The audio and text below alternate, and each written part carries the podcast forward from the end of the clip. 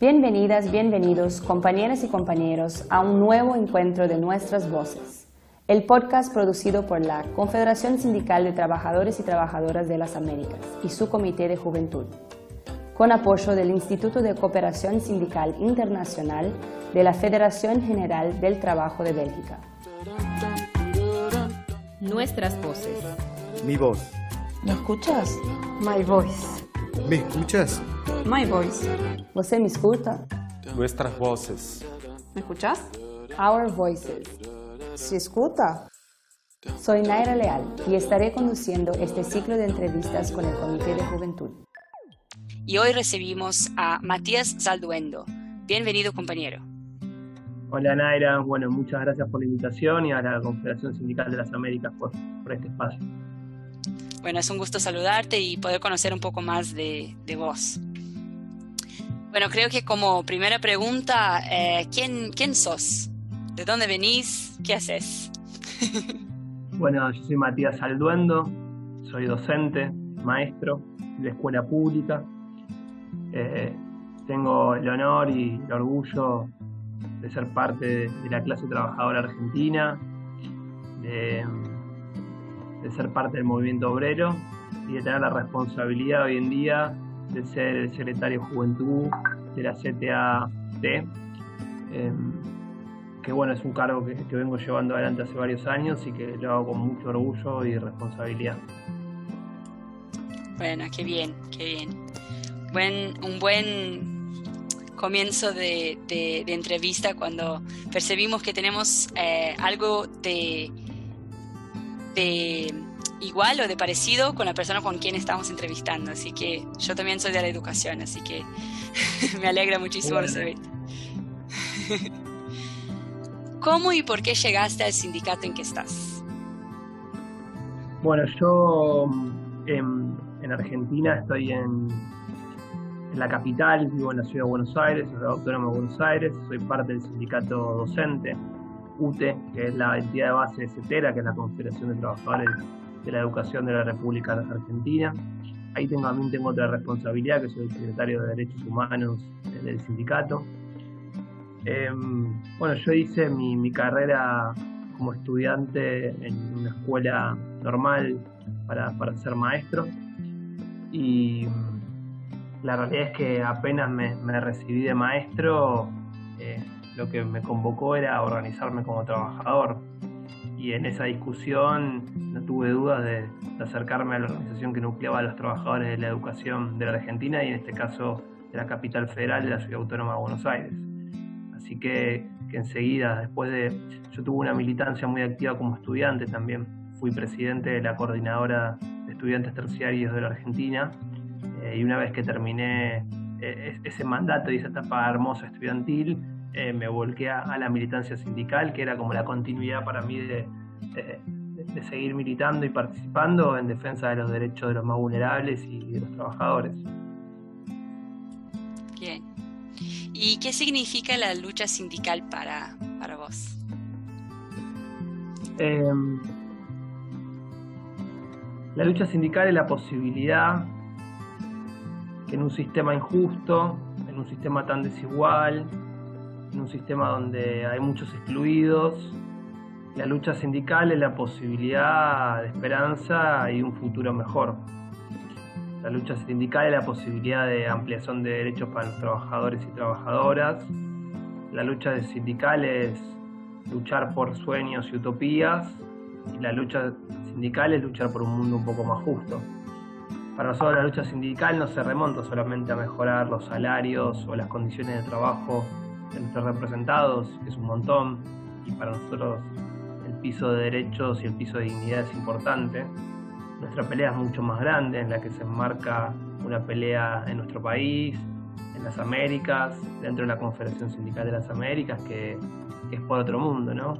Un mundo en el cual realmente no sea que algunos viven de lo que producen la gran mayoría de trabajadores. Nosotros necesitamos la posibilidad de que haya un mundo donde haya mejor vida, mayores posibilidades, mayor justicia social. Y por eso hay lucha sindical. Va haber lucha sindical siempre que haya una injusticia.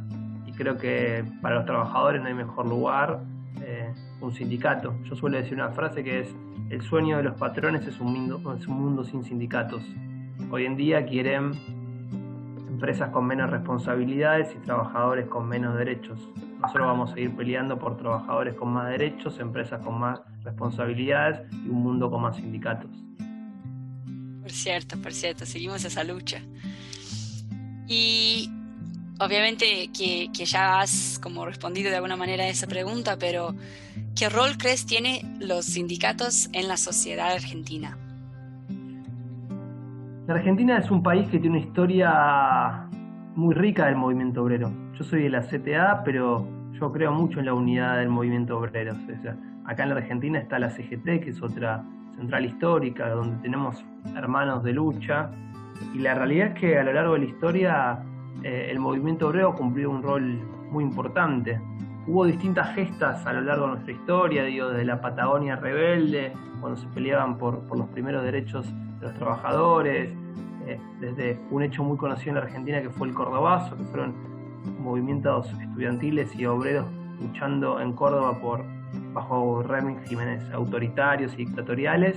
Eh, y la realidad es que en su historia hay una impronta muy de lucha y mucha participación, que eso también después se traduce en participación política. Por suerte hemos tenido muchos compañeros del movimiento obrero que hoy, como es el caso de Hugo Yasky, el secretario general de la CTA, diputado nacional, eh, por la fuerza que ha recuperado el gobierno en Argentina año pasado. Y nosotros venimos de cuatro años bajo un gobierno neoliberal muy complicado, que fue el de Mauricio Macri, y nuevamente nos encontramos con un movimiento obrero que estuvo de pie de lucha peleando por los derechos de la clase trabajadora argentina.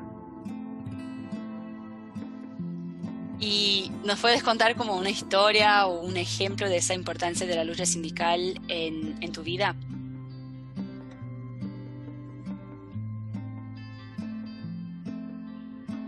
Bueno. Eh, a mí algo que me pasó cuando yo era estudiante, eh, en el 2007, 2007, sí, 2007, me estaba por recibir y hubo una, los maestros y maestros estaban peleando por la comida que se le estaba dando a los alumnos, porque muchas veces esto que decíamos, ¿no? Parece que los que militamos en el movimiento obrero solo peleamos por los derechos nuestros y en el caso de los que somos trabajadores de la educación solo por los derechos de los trabajadores, pero peleamos por la escuela pública en general, por los derechos de los pibes y de las pibas de las escuelas públicas, por, bueno, por, por un mundo en el cual realmente haya justicia, como hablábamos un ratito. Y hubo un hecho que, que me conmovió mucho, que fue la represión a los docentes que estaban intentando poner una carpa enfrente a, a la jefatura de gobierno. Y eso para mí fue, fue algo que me movilizó mucho porque no podía ver esa imagen nuevamente eh, de docentes siendo reprimidos. Me parecía de que había un punto que un maestro no se le pega. En la Argentina tenemos una historia muy triste que fue el asesinato de Carlos Fuente Alba, que fue un maestro del sur de la Argentina que, que en una movilización popular lo, lo mataron impunemente. Entonces ahí hubo un punto de decir, bueno, no, o sea, esto no puede, esto no está bien. Y nosotros la democracia implica la posibilidad de, manifestarse y opinar libremente.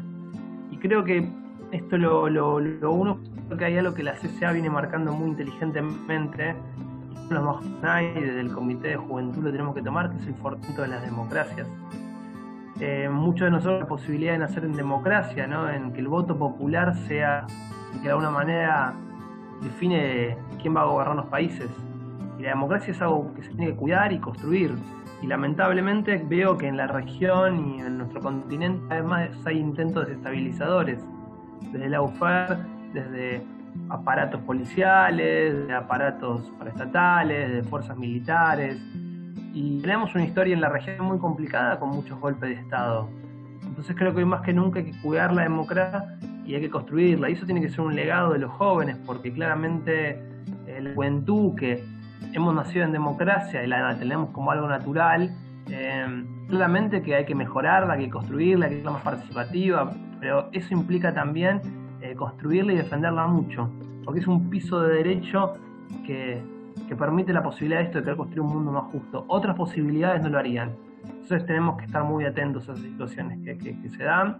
Eh, por eso a mí me puso muy contento hace poco el triunfo de, del MAS y personalmente el triunfo de la democracia, porque fueron los bolivianos los que pudieron elegir a su gobierno.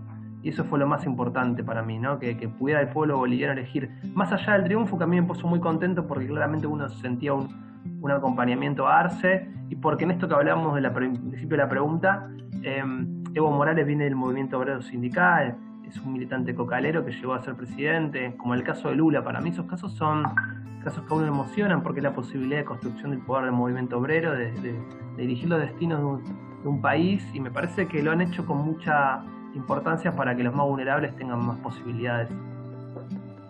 Sí, sí, sí, por cierto.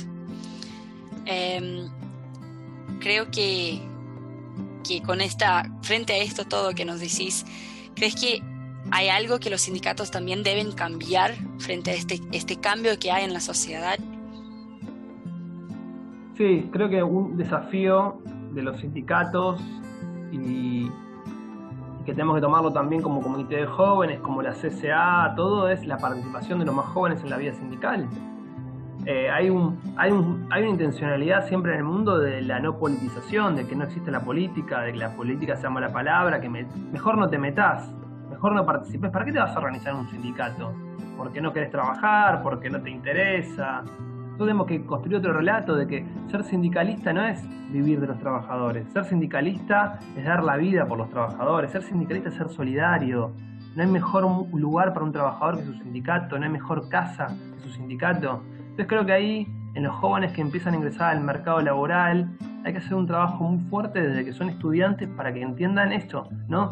De que ingresar al trabajo vaya acompañado de ir a participar de la vida sindical, de las formas y de los tiempos que uno entienda, pero participar. Y creo que ahí tenemos una situación que, es importante trabajar en conjunto, de que no solo depende de la Argentina eh, o de los distintos países, tiene que ser algo que tomemos. Por eso yo siempre potencio tanto el rol importante que tiene la Confederación Sindical de las Américas, el rol que está llevando adelante Rafael, nadie ahora, digo, el comité, creo que son instancias que hay que fortalecer muchísimo porque nos dan una, mirada más integral de lo que sucede a nuestros costados. Nos quisieron enseñar muchos tiempos de que somos pueblos eh, enfrentados o divididos o que peleemos por nuestros propios intereses. Y la realidad es que cuando nos unimos y pensamos en la libertad de los pueblos de nuestra América, nos posicionamos de otra manera frente a los verdaderos poderes intentan que estemos atomizados y divididos yo voy a seguir construyendo para eso, ¿no? Y en ese caso, desde lo chiquito, creo que cada vez que comencemos un joven de que ingrese a un sindicato y participe, y estamos ganando algo, ¿no? Como cada vez que nos paramos frente a un aula a enseñar y desnaturalizamos las desigualdades del sistema o problematizamos sobre este mundo, construimos ciudadanía y estamos ganando un poquito más en construir sujetos libres, socialmente responsables y críticos de la sociedad. Y para mí eso tiene un valor importantísimo y por eso yo también sigo dando clase, que para mí es algo que, que no voy a dejar de hacer eh, nunca. Qué bien, qué bien escuchar eso de, un compañero de la educación también.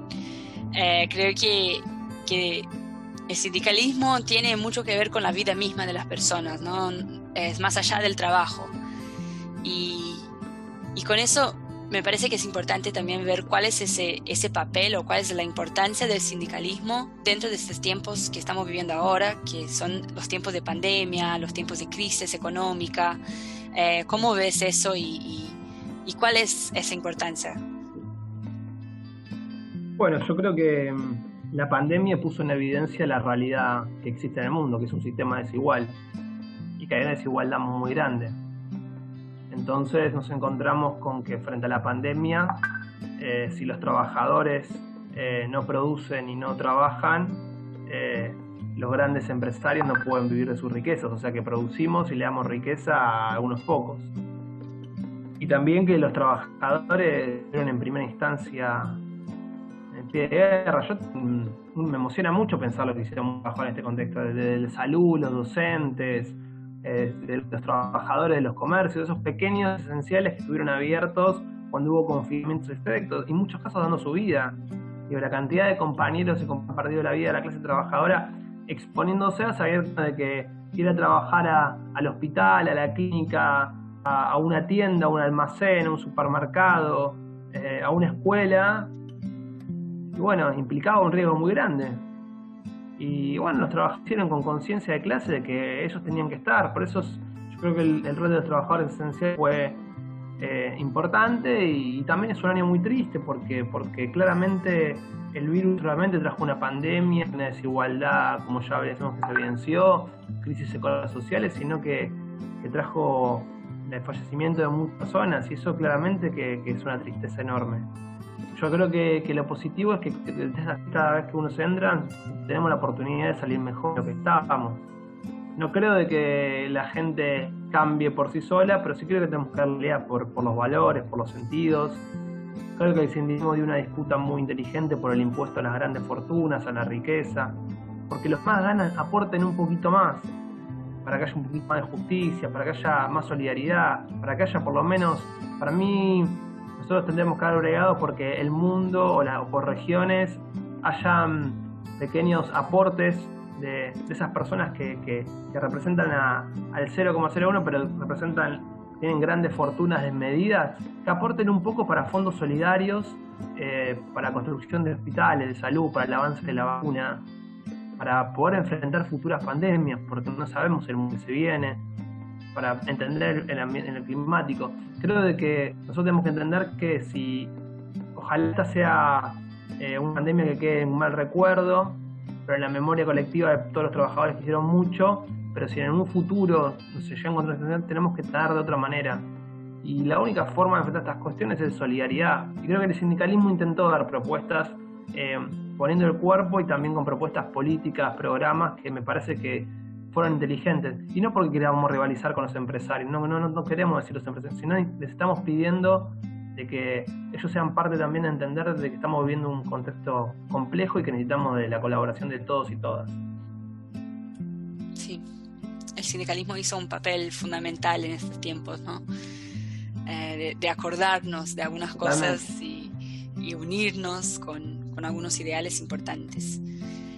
Em, creo que como, bueno, lamentablemente llegamos al final de nuestra, de nuestra entrevista, pero eh, como última pregunta, ¿qué dirías a uno, a una joven que, de la clase trabajadora que no esté afiliado o afiliado eh, a un sindicato? ¿Qué dirías a esa joven o ese joven?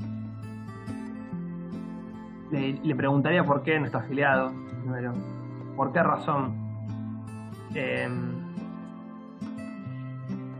y mira, nosotros tenemos un problema, y es que el capital tiene un nuevo mandamiento, y es que no existan las relaciones de dependencia. Entonces, cuando nos escuchamos sé tu propio jefe, trabajar desde tu casa, en realidad hay un enmascaramiento ahí del capital, de que haya trabajadores que son esclavos de un patrón al que no conocen. Primero hay que desenmascarar eso porque hay un panóptico que vigila a esos trabajadores y les crea que el que está al lado trabajando con ellos es un enemigo que compite, de que si se organizan por ahí los pueden despedir, de que hablar y conversar y construir un sujeto colectivo es un problema. Bueno, nosotros tenemos que construir otra realidad, de que cada nadie se salva solo en este mundo tan desigual y tan injusto, que fue una palabra que usamos mucho hoy. Entonces creo que hay que, que nada, que construir en la posibilidad vínculos de confianza también. Creo que un trabajador para que participe hay que construir un vínculo de confianza. Yo siempre digo de que el que quiere acercar a un compañero a un sindicato tiene que ver que uno, en su puesto de laburo, es el más solidario, es el más comprometido, es el que intenta ayudar. Esa es la mejor forma de invitar a un compañero que por ahí no le interesa o ve alejado del sindicato, pero sino que vea en uno la posibilidad de que, che, lo que está haciendo mi compañero es para transformarle la vida al otro. No, no se está pensando solo. Y si nosotros logramos dar esa discusión, desde el afecto, desde el cariño, desde el amor, de la posibilidad, del respeto, dedicarle mucho tiempo, porque esto que hacemos es dedicarle mucho tiempo, no vamos a convencer a nadie eh, por un mensaje de WhatsApp o una red social. Eso es una parte importante, hoy claramente no la voy a priorizar, pero nosotros seguimos creyendo que hay algo en lo vincular, en lo humano, que no cambia nada, y creo que construir esos grupos, de que hay que demostrar nuevamente el hermoso lugar que es un sindicato para un joven, que empieza a trabajar, las posibilidades que hay de pensarse colectivamente con otros para cambiar su organización, para cambiar su trabajo. Y ahí también tenemos que darle un gran eh, pedido a los compañeros y compañeras que, han sido jóvenes en su momento, que, como decía un compañero, él se sentía joven aunque tuviera la fotografía gastada. Creo que la juventud eh, puede ser un mito, sino que son las ideas que se ponen en discusión, pero sí pedir espacios de participación y de apertura. Creo que ahí la CCA, esto de cuando convoca que los jóvenes sean parte de ámbitos, eh, me parece que siente un presente interesante y, también hay algo de reversa, hay que seguir peleando por los lugares donde no hay secretaría de juventud existan, que realmente los compañeros tengan un rol protagónico. Nosotros necesitamos jóvenes con lugares protagónicos y creo que el comité de jóvenes tiene un desafío enorme acá futuro, y hay que fortalecerlo mucho más. Nosotros tenemos, necesitamos que en cada país haya referentes de juventud muy, muy fuertes porque eso va a consolidar el comité de jóvenes y por otro lado va a consolidar también a la CSA y darle futuro, eso hoy es muy importante la idea de futuro no le pertenece a la derecha, nos pertenece a nosotros, a los que consideramos de que hay futuro cuando lo construimos día a día. Gracias Matías, de verdad un gusto poder escucharte y poder conocer un poco más de, tu voz en esa, ese episodio de, podcast, pero en esa serie que se llama Nuestras Voces, Historias de Lucha. Es muy importante conocer tu lucha y tu visión de lo que es el sindicalismo. Muchas gracias, Nay. Muchas gracias por el espacio y por, por encontrarnos. ¿eh? Gracias por escucharnos. Esto fue Nuestras Voces.